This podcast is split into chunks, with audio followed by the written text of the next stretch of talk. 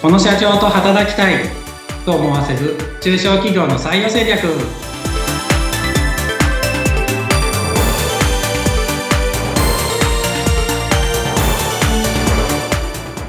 採用定着士で社会保険労務士の梅田です。ご一緒するのは水野ゆきです。梅田さん今回もよろしくお願いします。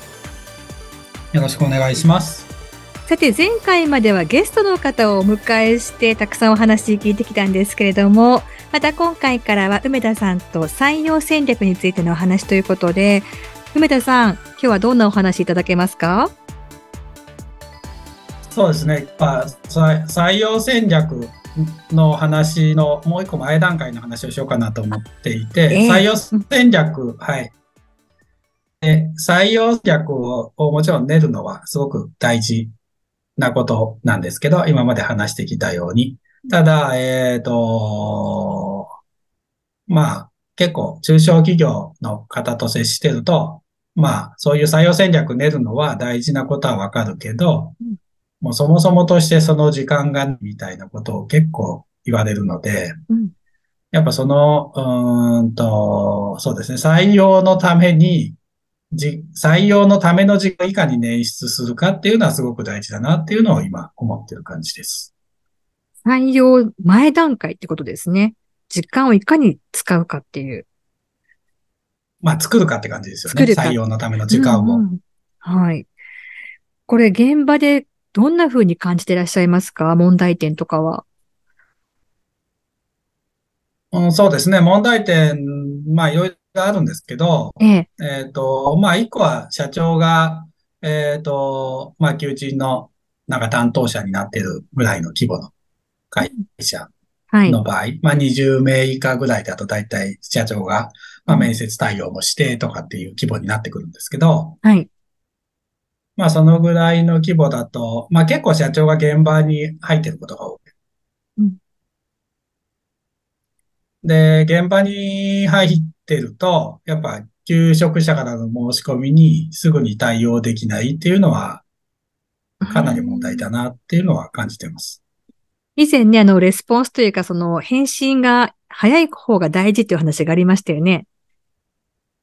あ、そうですね。それは、はい。はい。そこに対応しきれていかないっていうことですね。そうすると。そうですね。あ本当にあの、なんか6時間経過すると、うん、まあ返信率って、まあ明らかに下がっていくみたいなデータとかもあったりするんですけど、ええ、あのー、まあ、社長が現場入ってると、まあ本当に対応が翌日になったりとか、翌々日になったりとかして、うん、で、結構、あのー、なんだろうな、なかなか応募者に連絡しても、うん。連絡つかないみたいな相談って結構あるんです。ええ。ただ、もう翌々日対応とか翌日対応、まあ翌日対応ですぐ対応してるみたいな認識をされてるみたいなんですけど、うん、もう翌日対応だともう正直、もう遅いっていうのは現状だったりするので、うん、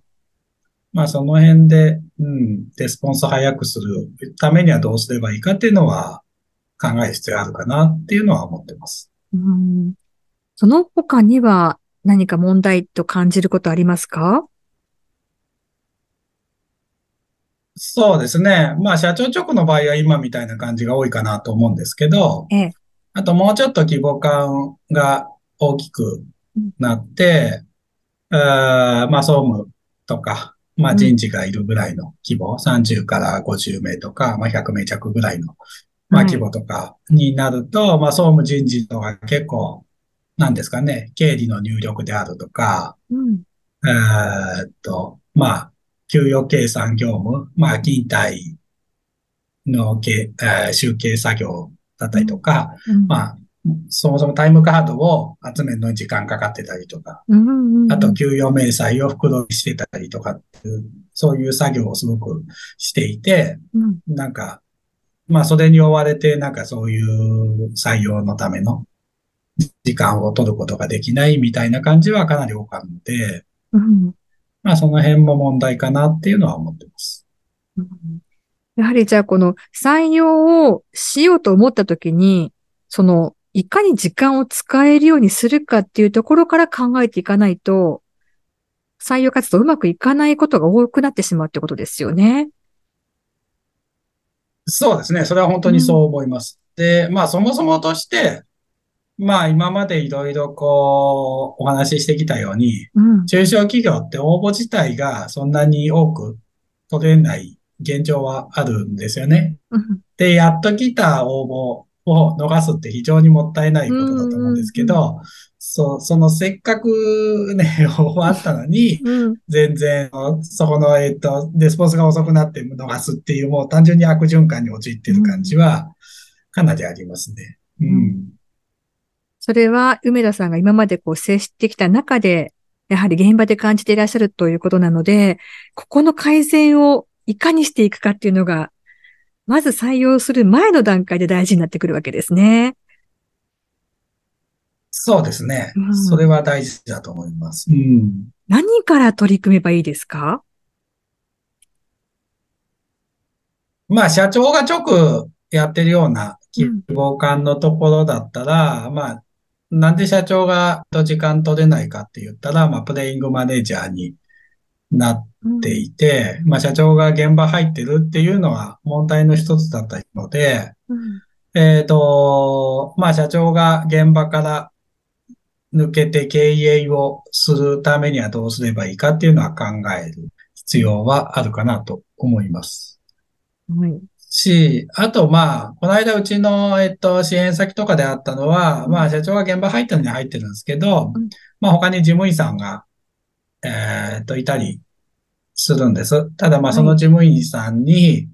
はい、えー、っと、もちろん面接でね、やってもらうことって無理だと思うんですけど、うん、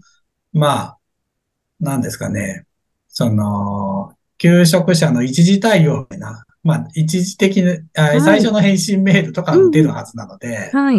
まあ、それを対応してもらうようにすればいいのに、うん、まあ、全部社長がやってるっていうようなケースもあったので、うん。うん。なんで、その辺を、えっと、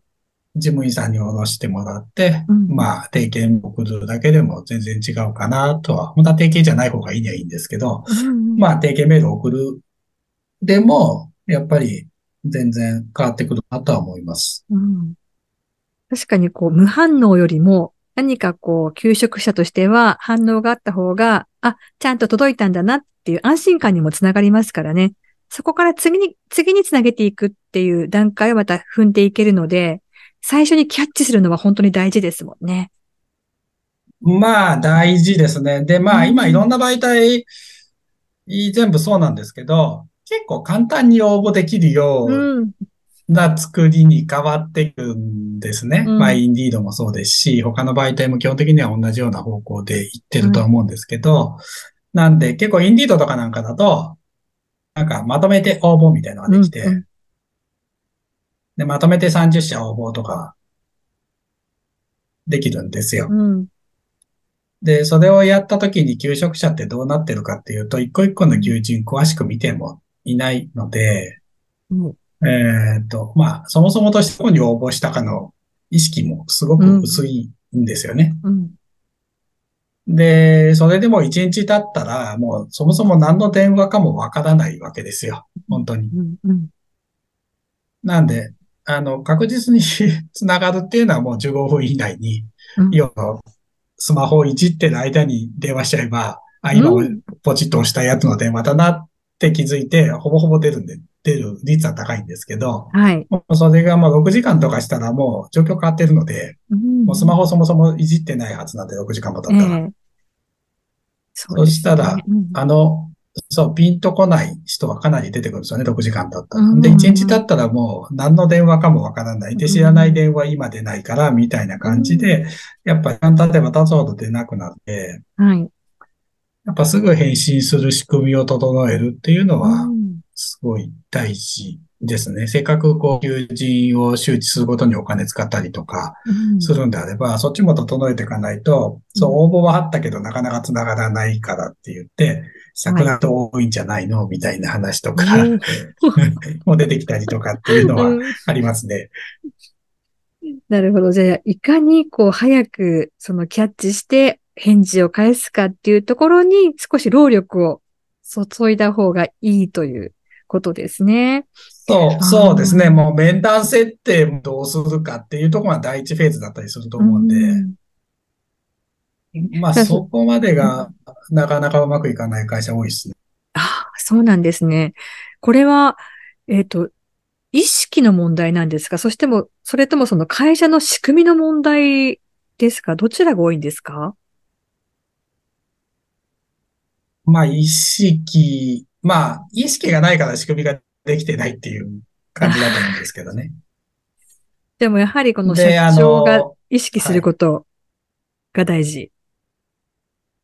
まあ大事ですね。だから、えっと、そう、すぐ返すっていうののすぐのレベルが多分違うんですよね。翌日がすぐのはずなんですよ。多分。うん、うん、あの、その、中小企業的にはっていうか、帯の多くは。は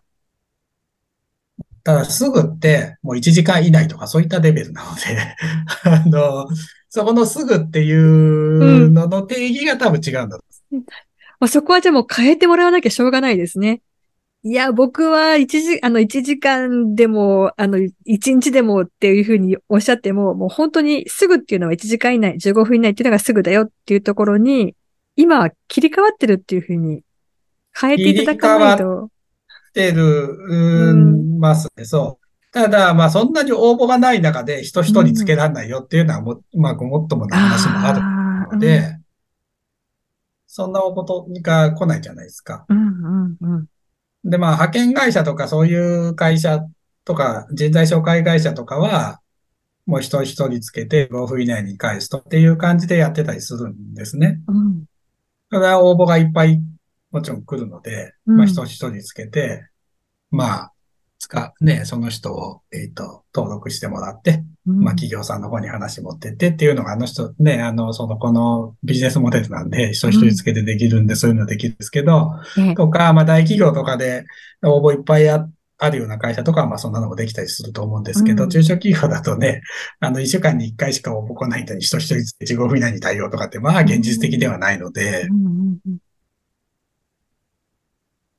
まあ、そこの仕組みを自社でやるのも結構厳しいのかなっていうのを思ってたりはしますね。とか、まあ、まあ、事務員が本当にいるんであれば、もう事務員で連絡取ってすぐ行けるような仕組みを作るとか、あと必ずしも自社でやる必要はないので、あはい、そこを外注しちゃうっていうのも一つかなと思いますね。うん、メンター設定までを。はい。自社でやるっていうことにこだわらずに、まあ、外注さんでちょっと考えていくっていうのも一つの手ということですね。あとは、あそうですね。あとは事務員さんなんかでやはりこう仕事に追われていて、こう人事がせっかくあるのに機能していないっていう場合もあるというお話でしたけれども、こういった場合はどうすればいいですか？やっぱ、まあ結論としては IT の力を頼るっていうことだと思うんですけど、うん、僕は。うん、で、まあタイムカードの、まあね、まあえっと、まあうちは一応母体が社労士事務所なんで、まあうちの部分の仕事で言うと、タイムカードの集計なんかは、もう IT ツール、まあクラウドの勤怠システムとか進めてるんですけど、うん、まあそういうのを入れれば、うん、まあうまく設定すれば自動で集計してくますし、うん、えー、っと、まあ、その前段階でそもそも出先がいっぱいあるようなところとかだと、タイムカードなんかでやってた場合、タイムカードをまずいろんなところからかき集めるっていうのから始まるんですよね。うんまあ、店舗が10店舗あるとか、例えば。はい。うん、って言ったら、タイムカードをまず、えー、っと、総務のところに、まあ、本社に送ってもらって集計するとかって、なるはずなんですけど、うん、まあ、それをクラウド勤怠にしてしまえば、まあ、リアルタイムで本社で、その、な打刻状況って把握できるようにはできるんで、うん、まあ、そもそもそこの集めるっていう行為がなくなるんですよね。うんうん、で、まあ、集計もうまく設定して自動でやるっていうことをすれば、うん、まあ、そこの部分の時間ってかなり短縮されるはずなんです。ええ。結構進めていたりとか。あと今の時期で言うと、そろそろ年末調整ってやつが始まるんですけど。はい、ええ。まあ、年末調整ね、通常は紙で集めたりっていう感じになるんですけど、うん、年末調整の書類を。はい。まあそこを、えっと、システムを使ってやるってこともできるんですよね。各自のスマホで飛ばしてペーパーレスで全部情報を集めるみたいのはできるんです。うんうん、そうすると、だいぶ時間節約できるので、うん、まあ、業務効率化につながるかなっていうふうには思ってますね。まあ、IT の力を借りる。あと、ウェブの、うん、あ、そうですね。うん、IT の力を借りれば、かなりの、うん、えっと、コース削減することができるんで、はい。で、まあ、それをすることで相当な時間が空くはずなんですよ。うんうん、そこの業務の見直しってしていけば。はい。で、そこで空いた時間を結局採用とか、まあ未来のための時間に使うっていうのはすごいようなことだなと思ってます。はい。まだこの IT とかってなると、苦手って思ってらっしゃる経営者の方もいらっしゃるかもしれませんよね。そうですね。苦手な方も、あわからないかはありますね。うん。うん。そうしたときはどうしたらいいですか？今今のやり方変えたくないとか。ああ。それは、えっと、まあ、うちの会社とかに相談してもらったら、うん、えっと、全然導入の支援とかもできますし、そね、まあ、そもそもさ、えっと、最初の設定とかが難しいだけなので、大抵は。なんで、そこさえ支援できたりとかすれば、まあ、なんでしょうね、インターネットをいじれるぐらいな知識があれば、うん。通常できるんで、まあ、そう、最初のやっぱ苦手意識というか、うん、まあ今、今のことから新しいことに切り替えるって人間パワーがいるので、はい。まあそこの部分が結構大きいのかなっていう感じはありますね。うんうんまあ、ただ、何のためにと思った時に、うん、あの、未来の人材をきちんと確保するための時間を作るとか、こう、目的とかがね、明確になってくると、まあ、新しいこともやっぱり入れなきゃなっていうふうに思っていただけると思うので、ぜひ一度ね。あ、そうですね。ご自身の会社の未来のことを考えて、今のその会社の環境が採用活動をするために整っているのかっていうところを見直していただけるといいですよね。そうですね。その辺はすごい大事だと思います。あの、そう、応募が来た時に、どう対応していくのかみたいな、うん。で、その対応ができないと、本当に応募仮に来たとしても、相当な人数を、うん、まあ、面談設定まで持っていけなくなってしまうので、はい。なんか、すごくもったいないなとか思いますね。お金使って、うん、求人誌とかに出向したとしても。こう、うまく採用活動いかないって言ったところの一つの原因にひょっとすると、その会社自体の環境づくりというところがあるかもしれないというお話でした。さて、梅田さん、このことについて各会社ごとにもやはり状況が違うと思うので、はい、詳しくお話聞きたいっていう方もいらっしゃると思います。どうすればいいですか？はい。そうですね。まあ概要欄の方に、まあうちの会社のホームページと電話番号も含め載せてあるので、まあ、そちらからお問い合わせいただければ、まあ、対応の方はさせていただきます。はい、はい。ということで、ぜひアクセスしてみてください。また、ホームページもご覧いただければと思います。ということで、梅田さん、今回もどうもありがとうございました。ありがとうございました。